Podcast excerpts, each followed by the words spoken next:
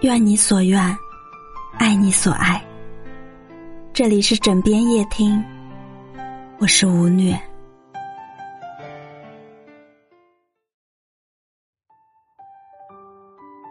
年少时读《红楼梦》，对黛玉的印象就是爱哭。等到读多了，年岁也渐长了，看到的反而是黛玉的明媚动人。是的，你没有听错，就是明媚。黛玉的天性其实很活泼、跳脱。他听明白宝玉胡诌林子洞里的耗子偷香玉的故事，原是在打趣自己，便笑着要去撕宝玉的嘴。他学湘云咬舌，笑他二哥哥和爱哥哥不分。宝玉袭人和晴雯闹别扭，他来了，说一句：“大姐下的。”难道是为蒸粽子蒸吃老了不成？让气氛顿时轻松了许多。你看，群体生活中的黛玉，也是没开心过。但是，为什么林黛玉总被贴上小气的标签呢？总有人笑她不懂人情世故，也有人调侃她是林怼怼。其实，林黛玉的任性和本真，恰恰对于成年人来说是一种奢侈，也更显得这个人物个性鲜明。林黛玉初期的成长环境，是有着被充分爱着的底气的。林家是开国功臣、五代勋爵书香门第，父亲是钦点探花。两淮巡盐御史，母亲是贾母最宠爱的小姐。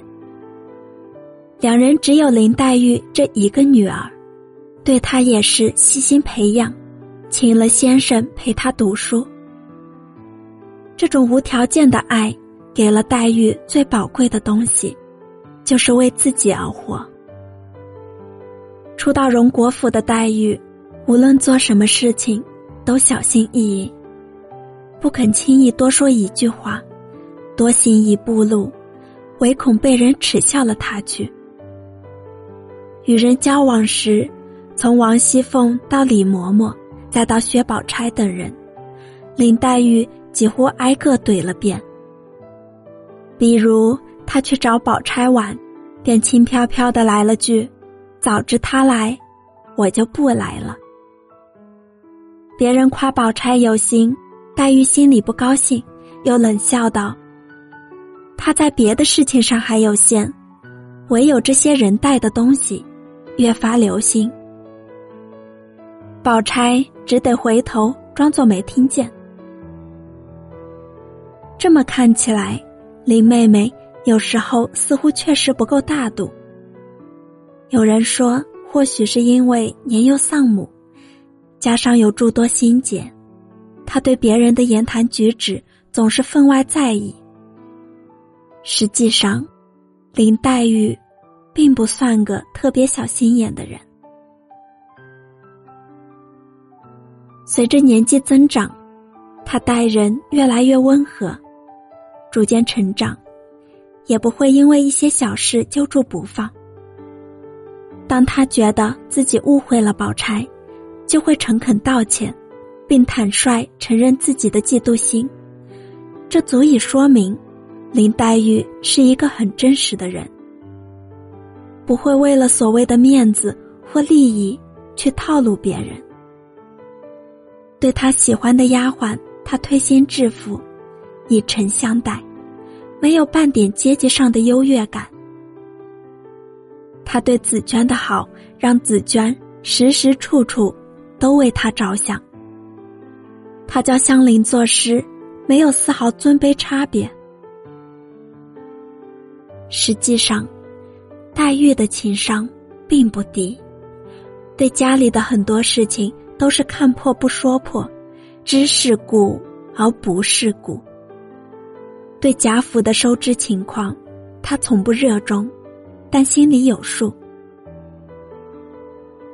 对待仆人，他很大方。有一次，宝钗挂念着黛玉身体不好，便叫婆子送燕窝来。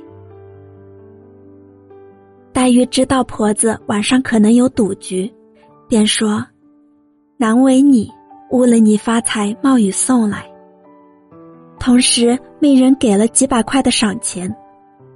婆子心里自然高兴，最后皆大欢喜。在她居住的潇湘馆，丫头婆子们各司其职，说话做事井然有序，几乎没闹过什么问题。黛玉和紫娟的关系也亲如姐妹，胜过一般的主仆。对待宝玉，亲密也好，吃醋也好，他说：“我为的是自己的心。”可以说，他待人接物，对爱情的态度，对人生的选择，都是由心而生，以尊重自己为前提的。人人心里都有一部《红楼梦》，角度不同，看见的故事也不同。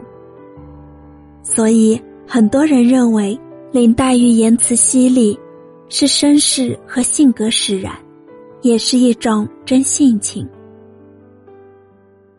现实中，有人会在历经沧桑后选择磨平棱角，也有人在看透生活的真相后选择保留一丝锋芒。